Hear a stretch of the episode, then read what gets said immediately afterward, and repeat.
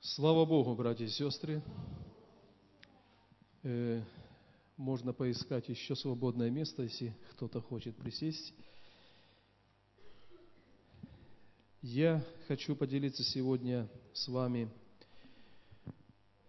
несколькими местами Священного Писания и проповедь, которую я сегодня буду говорить, она будет называться «Церковь, рожденная Духом Святым». Размышляя о Церкви Христовой, размышляя об отдельно взятом человеке, члене Церкви Христовой, я прихожу, насколько часто мы бываем далеки от того образца Церкви, который Бог когда-то запланировал. Церковь, рожденная Духом Святым – Место Писания, Деяния апостолов, 2 глава, с 1 стиха и ниже. «При наступлении Дня Пятидесятницы все они были единодушно вместе, и внезапно сделался шум с неба, как бы от несущегося сильного ветра, и наполнил весь дом, где они находились. И явились им разделяющиеся языки, как бы огненные, и почили по одному на каждом из них – и исполнились все Духа Святого, и начали говорить на иных языках, как Дух давал им провещевать. В Иерусалиме же находились иудеи, люди набожные всего народа под небесами. Когда сделался этот шум, собрался народ и пришел в смятение, ибо каждый слышал их, говорящих его наречием. И все изумлялись и дивились, говоря между собою до этого места. Мы знаем, когда проходим беседы с людьми, которые будут принимать водное крещение, мы всем им объясняем, почему наша церковь, она называется церковью пятидесятнической.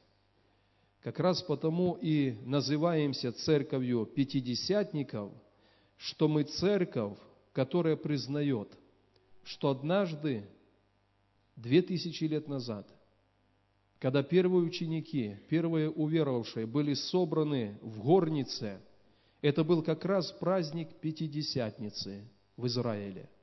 И именно в этот день явилась слава Божья, сошел Дух Святой, и люди начали сверхъестественно молиться и говорить на иных языках, как Дух давал им способность провещевать. И в истории этот день библейской истории, в христианской истории, этот день признано считать днем рождения Церкви Христовой. Мы недавно праздновали день рождения поместной церкви, да? 7 января 1995 года была образована Церковь Благодати.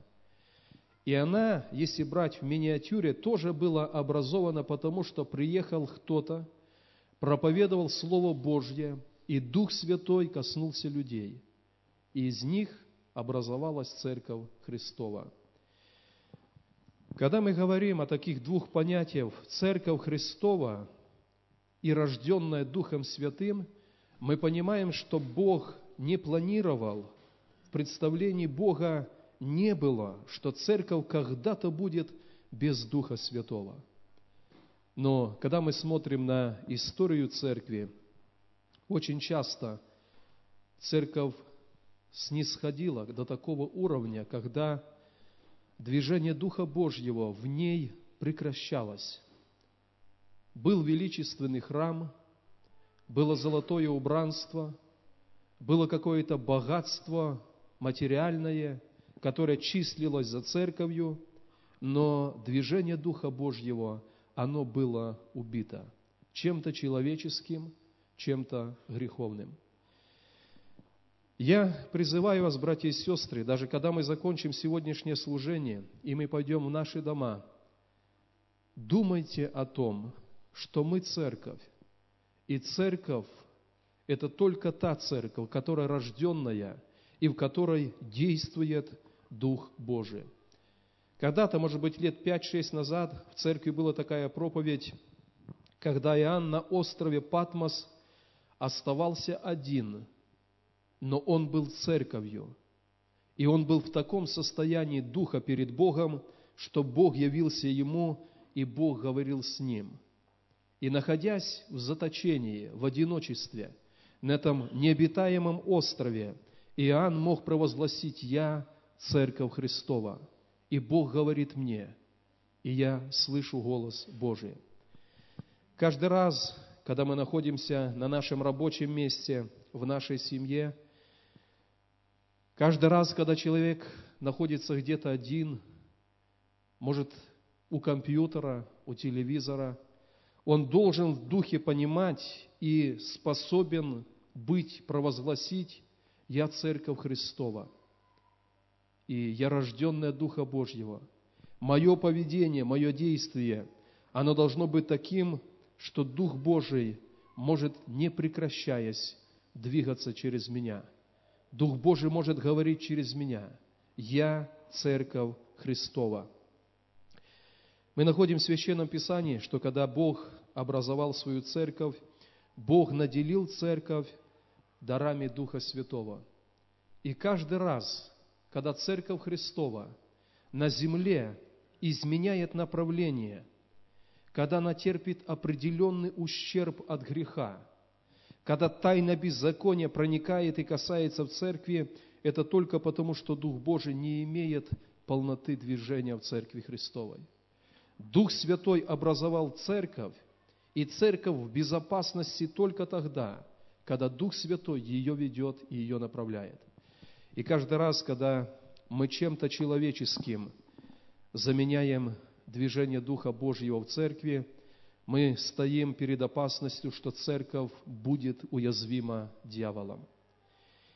Говоря о Духе Святом, говоря о дарах Духа Святого, я бы хотел сразу сказать, братья и сестры, чтобы мы понимали, дары Духа Святого принадлежат не кому-то одному, не двоим. Они принадлежат не группе людей в церкви, они принадлежат всей церкви. И здесь уместно каждому из нас задать вопрос, Господь, я в церкви Твоей, которая рожденная Духом Святым, какие дары Ты дал мне в мою жизнь для того, чтобы я употреблял в Твоем теле? Четверг, пятница, суббота в Боровиках проходила миссионерская школа – Некоторые вещи, которые я буду говорить сегодня, я говорил на этой миссионерской школе, хотя как бы тема у меня несколько другая. Писание говорит, что Бог дал каждому дары Духа. И Бог дал их не, если Бог дал мне дарование, оно не для меня. Оно дано мне, но обязательно для кого-то в церкви, для тела Христова. И я не знаю, приводил ли я когда-то в церкви такой пример, но в одной церкви люди молились, ревновали о дарах Духа Святого. Когда дары Духа Святого Бог давал, они где-то их неправильно употребляли. Человек вдруг как бы уединялся, ограждался и считал, что дарование Духа Святого дано для него. И он как бы, когда хочет, может это использовать, когда не хочет, может не использовать. Но это не так, это заблуждение. Когда Бог дал дары Духа в тело, то чтобы люди взаимно служили друг другу в теле. И вот когда там в церкви молились, было показано такое видение, здание церкви, посредине огромный такой длинный стол, и по обе стороны стола сидят люди. На столе стоит разная пища, и люди за этим столом имеют ложки, но необычные, они такой метровой длины. И когда человек берет какую-то пищу ложкой – он не может ее подать себе, положить в рот, потому что ложка не позволяет. И сидя за этим столом, люди подают пищу друг другу. Через стол кормят друг друга. И это было таким вразумлением для церкви, что дары, которые Бог дает для церкви, они не принадлежат нам, они принадлежат для тела Христова. В теле Христовом мы призваны служить тем, что мы получили – у нас возникает вопрос, братья и сестры, а что мы имеем из даров Духа Святого? И я приведу такой пример. В 90 88 году зимой я с группой братьев, молодежи, собрались в одном доме для того, чтобы просто молиться, ходатайствовать за нужды. И когда мы молились в этот дом, прибежала маленькая девочка, ей было лет, наверное, 6-7. Она стала около нас, она тоже была с верующей семьи, и тоже вместе молилась. И когда молитва продолжалась, пророчески один из молодых братьев сказал, вы думаете, она пришла просто так? Я привел ее сюда, Бог говорит, я привел ее сюда, чтобы коснуться ее исцелением. И никто из нас, мы не молились за исцеление когда-то раньше, но когда прозвучало это слово, один из братьев молодых тоже с дерзновением, он пережил такое влечение Духа в сердце, подошел к ней, возложил на нее руки и помолился. И сегодня этой девушке уже, наверное, за 25, у нее было плохое зрение, и с того самого вечера ее зрение хорошее, и она никогда не пользовалась очками. И когда мы говорим об этом, мы ставим вопрос, когда Бог дал дар исцеления человеку, через которого он проявился. И, может быть, кто-то из нас думает, это произошло во время молитвы. Нет. Когда человек призвал, когда Бог призвал этого человека однажды, он дал определенные дары человеку. И только случай, момент молитвы, момент какой-то нужды, он позволяет, чтобы дар Духа Святого проявился через нас. И это не обязательно дар исцеления, дар истолкования языков, дар развлечения духов, дар веры, слово знания, слово мудрости, чудотворения. Многие другие не дары, а проявления служения Духа Святого – о которых мы читаем в послании к римлянам, они дарованы церкви, когда мы с вами были рождены в эту церковь, которую в свое время родил Дух Святой. Я бы хотел, братья и сестры, чтобы мы поменяли наше отношение э, к дарам Духа Святого. Иногда через проявление даров Духа Святого, когда они употребляются в незрелом нашем духовном возрасте может что-то происходить негативное в церкви, но это не знак, это не предлог, чтобы поставить какой-то заслон, какую-то преграду и не пользоваться дарами Духа Божьего в церкви. Церковь родилась Духом Святым, и только одна сила способна направлять церковь правильно, способна развивать каждое служение в церкви правильно – это сила Духа Святого. Это действие даров Духа Святого в церкви. Я задаю сегодня вопрос всем вам, членам Церкви Христовой. Какие дарования Бог дал тебе? Насколько они проявляются в твоем служении? Самое первое, самое частое препятствие, которое мы полагаем сами для движения Духа Божьего, мы просто боимся, мы сомневаемся, мы не доверяем, что Бог может через нас делать что-то особое, не подвластное человеческой силе. Но я понимаю это как служитель церкви, и я имел в этом определенный опыт, когда я просто молюсь за кого-то, и Бог силен разрешать нужду человека, или физическую, или духовную. Но дары Духа Святого в церкви не принадлежат только пастору, они не принадлежат только служителям, не только лидерам. Они даны в тело Христова, они даны членам тела Христова. И каждый, служа, может восполнять нужду других членов этого тела Христова. Пусть Бог нас в этом благословит. Я хочу дальше говорить о действии Духа Святого в Церкви Христовой. Давайте откроем место Писания. Книга Бытие, вторая глава. Давайте прочитаем, начиная с восьмого стиха. «И насадил Господь Бог рай в Едеме на востоке, и поместил там человека, которого создал». И давайте читаем ниже – из Едема выходила река для орошения рая, и потом разделялась на четыре реки.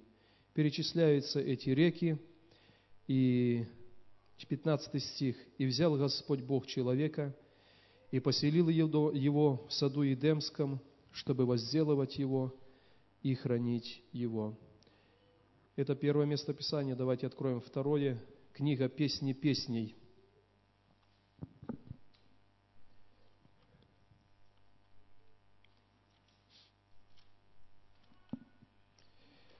Книга «Песни песней», глава 4.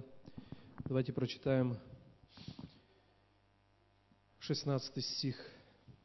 «Поднимись, ветер с севера, и принесись с юга, повей на сад мой, и польются ароматы его.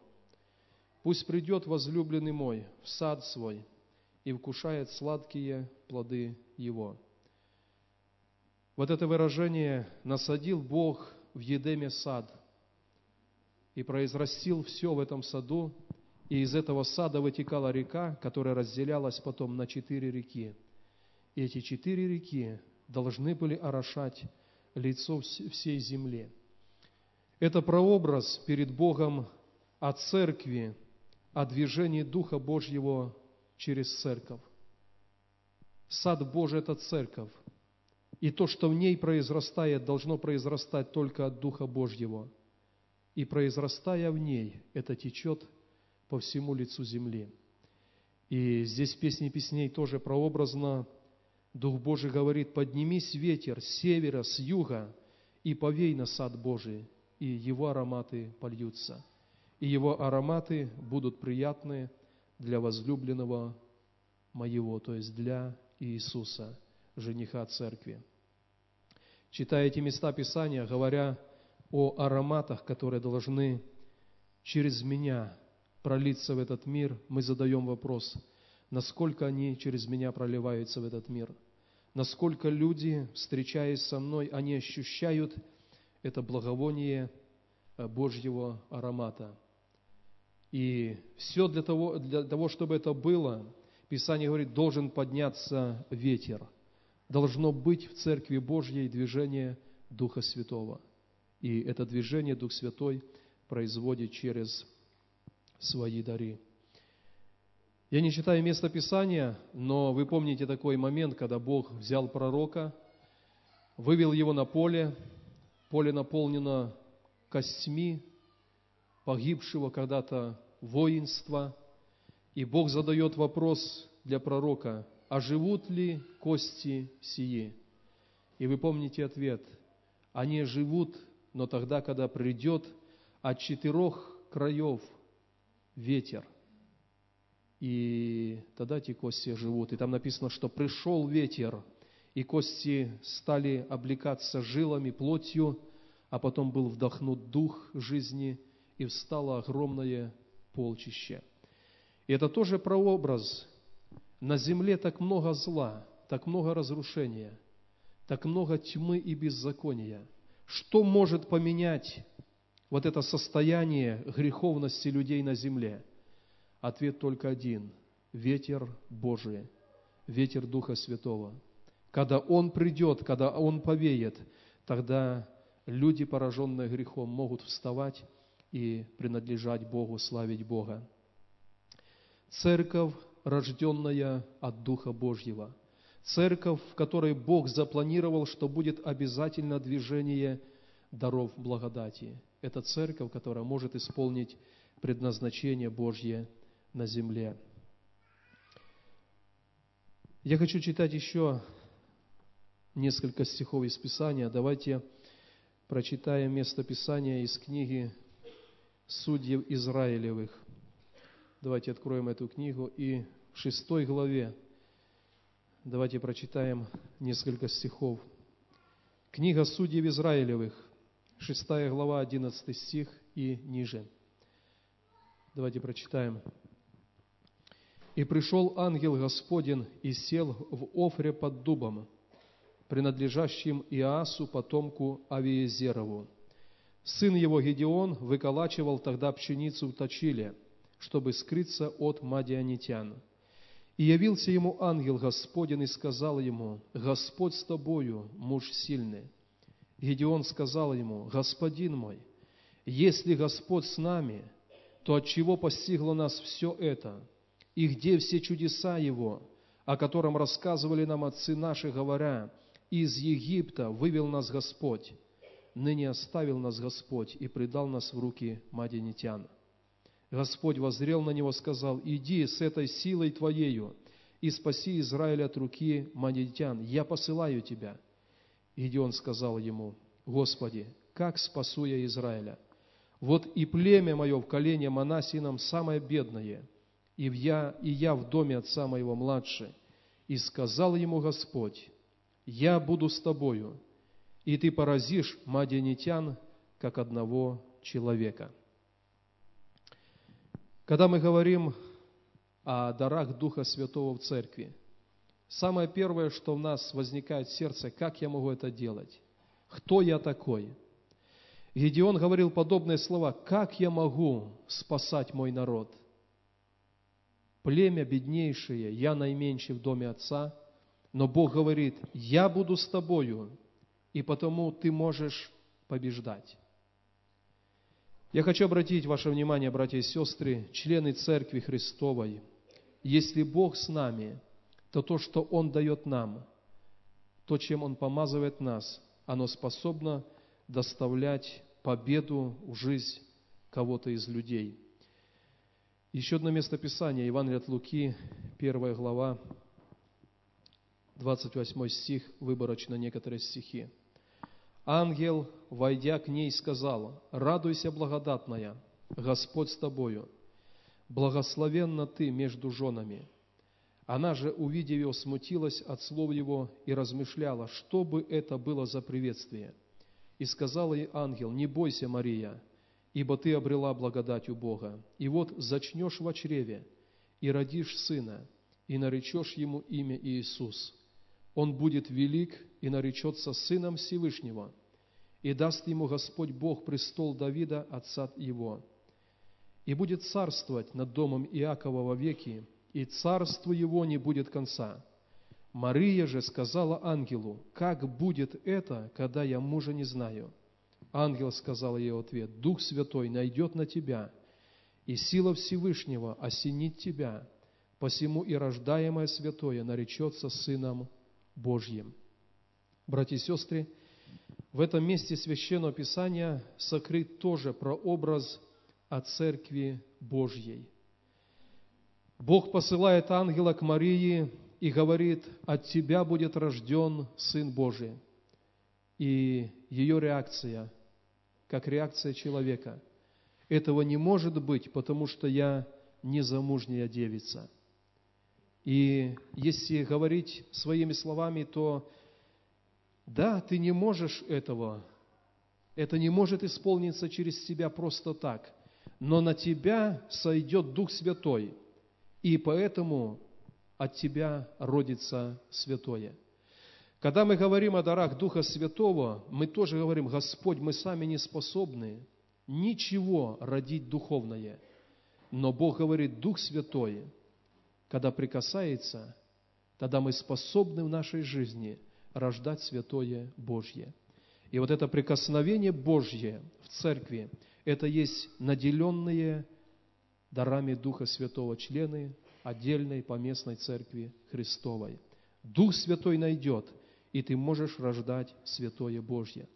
Почему в церкви рождается часто не только плотское, иногда рождается греховное от того, что на человеке не было этого Духа Божьего. По какой-то причине, по своей, может быть, по своему небодрствованию, где-то по причине прикосновения к чему-то нечистому, Дух Святой не касался человека, и в ее жизни перестало рождаться праведное и святое Божье. Но когда мы ходим перед Богом, когда мы храним наше сердце в чистоте, Писание говорит, что Дух Святой прикасается, и мы способны рождать это святое и чистое Божье. Пусть Бог нас в этом благословит. Я хочу сейчас для вас, братья и сестры, также немножко поделиться э, такой мыслью, как нам, как Божьим людям, которым Бог наделил дарами Духа Святого, как нам их удерживать и употреблять в нашей повседневной жизни перед Господом. И самое первое, что необходимо уверовавшему человеку для того, чтобы Дух Святой продолжал действовать, продолжал проявляться через человека, это установить и поддерживать близкие взаимоотношения с нашим Небесным Отцом. Когда у человека нет взаимоотношений с Отцом, он не может различать, что в сердце Отца. А в церкви потому приходит иногда много заблуждений, что человек думал, что он движется в дарах Духа Святого, но при этом у него нет личных отношений со Христом. И когда нет личных отношений с Богом, человек не знает, что хочет делать Бог сейчас. Я приводил для братьев и сестер на миссионерской школе такой пример. Если наши дети, они близко общаются с нами, или мы с ними, мы знаем, что у них в сердце, они знают, что у нас в сердце – наши планы, наши мечты, мы взаимно делимся. Когда уверовавший человек имеет близкие отношения с Богом, он будет знать сердце Божье, и он будет знать, в чем Бог хочет проявиться через него. И я повторюсь, братья и сестры, я говорю сегодня это не для отдельных людей, я говорю это для Церкви Христовой, для тела Христова, которому Бог дал дары Духа Святого. Следующий момент – на который я хотел бы тоже очень э, коротко обратить ваше внимание. Наша любовь должна быть мотивом нашего служения. Когда Писание говорит о дарах Духа Святого, мы знаем такую фразу «достигайте любви». Следующая фраза «ревнуйте о дарах духовных». «Достигайте любви и ревнуйте о дарах духовных». И мы понимаем, что вот эта первая заповедь, на которую когда-то обратил внимание Иисус, всем сердцем, всем разумением, всей крепостью возлюби Господа, Бога твоего. И мы понимаем, что это должно быть мотивом, это должно быть основанием для того, чтобы Бог использовал нас в дарах Духа Святого. Следующий момент. Человек который ревнует, чтобы Бог его использовал в дарах Духа Святого, он должен вести чистую, богобоязненную жизнь перед Богом. Это означает, что плод Духа Святого должен быть виден в нашей жизни. Мы говорим о дарах Духа Святого, что Бог их дал для церкви, а Писание говорит, когда Дух Святой действует в нас, то в нашей жизни проявится плод Духа, да? И вы знаете, что это мир, это радость, любовь, долготерпение, благость, милосердие, вера, кротость, воздержание. И Писание говорит, что когда у нас есть эта посвященная Богу жизнь, тогда плод Духа проявляется в нашей жизни.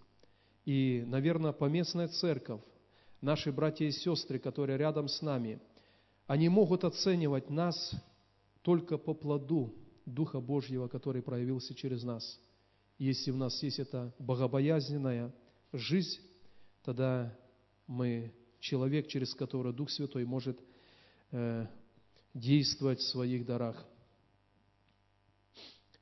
Следующий момент, на который я тоже хочу обратить ваше внимание, я опускаю многие вещи, но на некоторые хочу обратить ваше внимание.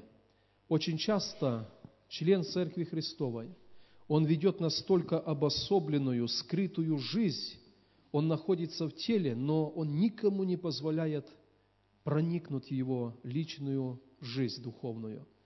И такой человек всегда находится под прицелом сатаны, определенные духовные атаки, они будут в его жизни, и человек терпит урон, терпит ущерб.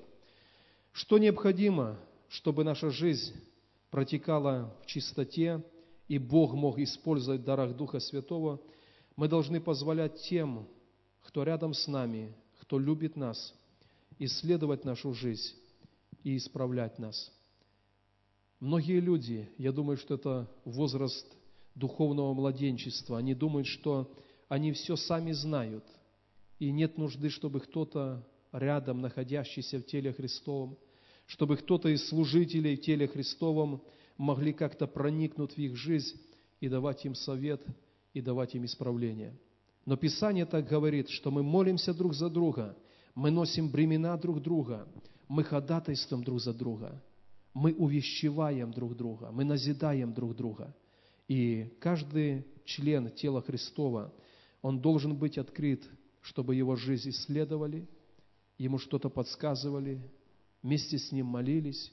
И это будет вести к тому, что человек находится под определенной оградой Божьей, и его жизнь, она способна протекать в соответствии воле Божьей, в чистоте, а следовательно, дар, дары Духа Святого могут действовать через жизнь человека.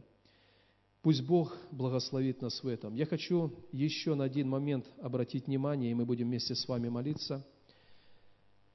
Достигайте любви, ревнуйте о дарах духовных. В Ветхом Завете описан такой случай, когда человек находится в рабстве, но прошло шесть лет, наступает юбилейный седьмой год, и этот человек должен быть отпущен на свободу. В Израиле был такой закон. Но там написано так, если этот раб придет к господину и скажет, «Господин, я люблю тебя, я люблю твой дом, я хочу остаться у тебя навсегда». Там написано так, «Тогда хозяин пусть приведет его к косяку дверей и шилом проколет ему ухо». И образовывалось отверстие в ухе этого человека. С тех пор все, которые встречались когда-либо с этим человеком, видя отверстие в его ухе, понимали, этот человек когда-то был рабом, но полюбил Господина настолько, что рабом добровольно остался навсегда. Это раб добровольный. Когда мы говорим о нашем Господе, братья и сестры, у меня иногда складывается такое мнение, что многих людей чуть ли не, чуть ли не вязать надо для того, чтобы как-то их направлять к Богу. Зачем? Почему, да? Если наши отношения с Богом, они должны основываться только на том, что Он нас однажды простил, Он дал нам пережить Его любовь, Его радость, и, образно говоря, испытавши это, мы сами идем к этому косяку. И мы говорим, Господь, я не хочу другой жизни. Я не хочу другого хозяина. Я хочу, чтобы моим хозяином навсегда был Ты.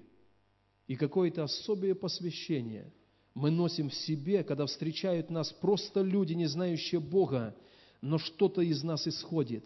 Они понимают, этот человек, который посвятил себя Богу. Это тот, который принадлежит Господу. Любовь к нашему Господу – это основание, чтобы в нашей жизни мог проявляться Дух Божий. И я возвращаюсь к самому началу проповеди. Нет церкви, если нет движения Духа Божьего. Я обращаюсь к многим из вас, братья и сестры, вы номинально посещаете церковь, вы думаете, для меня достаточно? Нет. Если Бог призвал тебя в церковь, Бог дал тебе определенные дары, и проявил ли ты их в своем служении. Я верю, что придет время, когда номинальное в церкви будет просеяно, оно будет потрясено, и оно будет отстранено. А в церкви Божьей будут люди, которые члены тела Христова, и Дух Божий движется через них, как кровь движется в обычном теле человека – Поэтому пусть Бог нас в этом благословит. Я повторюсь, когда мы оставим это служение, давайте будем рассуждать над тем, кто я в теле Христова, насколько Дух Божий плывет, течет через меня, насколько благоухание о Боге я распространяю мною на всяком месте. Давайте поднимемся. Мы сейчас будем молиться перед Богом. Наша тема Церковь – это церковь, рожденная Духом Святым. Господь, двигайся во мне, двигайся через меня, двигайся в поместной церкви, в которой я принадлежу. Я обращу ваше внимание перед самой молитвой. Многие люди, они носят какую-то обиду в церкви. Их в служение никто не зовет, им служение никто не поручает, еще еще что-то. Все это пустое. Есть Дух Божий, который при твоей ревности поведет тебя в определенное служение. Не перекладывай вину на кого-то. Ревнуй о Боге, люби Бога и Бог употребит тебя в Его теле. Мы можем способствовать, мы можем направлять. Если надо что-то подсказывать, добро пожаловать. Но все остальное – это твоя часть, это твоя обязанность. Ты в теле Христовом, и течение Духа Божьего сильно наставлять тебя. Помазание, которое имеем от Него, оно учит нас всему. Не некоторых, а учит церковь. Давайте помолимся об этом. Пусть наше желание перед Богом будет выражено в этой нашей молитве. Помолимся.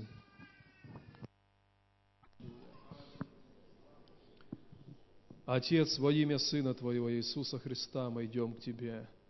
Мы верим Твоему Слову, мы верим всем сердцем. Твоя рука образовала церковь, и Ты сказал, врата ада на земле, они не одолеют ее. Мы молимся, Господь, чтобы эти врата ада церковь Твоя одолевала через посвящение, через праведность, через эту великую любовь к Тебе. Пусть разрушается служением церкви всякая власть тьмы. Мы молимся, благословляя друг друга. Мы верим, Господь, что в тело Твое Ты дал Твои дары. И мы молимся, Господь, чтобы все дары, все служения Духа Святого, они могли проявляться в Твоем теле – мы молимся, благослови. Я прошу, Господь, чтобы сердце каждого из нас, оно становилось, Господь, под этот свет Слова Твоего. И все, что освящается Твоим Словом, и все, что в Твоих очах является нечистым и грешным, пусть оно будет удалено из тела Твоего. Благослови. Мы благословляем друг друга. Мы молимся, Господь, чтобы Твои дарования, они действовали в теле чтобы Твои дарования они предупреждали, Господи, не давали предузнания в Твоем теле, чтобы сатана не причинял Твоему телу ущерба во имя Иисуса. Мы просим, благослови. Я хочу, Господь, чтобы эта ответственность, это бремя, оно легло на каждого члена Твоего тела, что каждый из нас мы ответственны за Твое тело, за действие, движение даров Духа Святого – движение Твоей благодати в теле. Благослови. Мы молимся об этом во имя Иисуса, Господи. Мы просим, чтобы Ты вел нас к этому, направлял нас.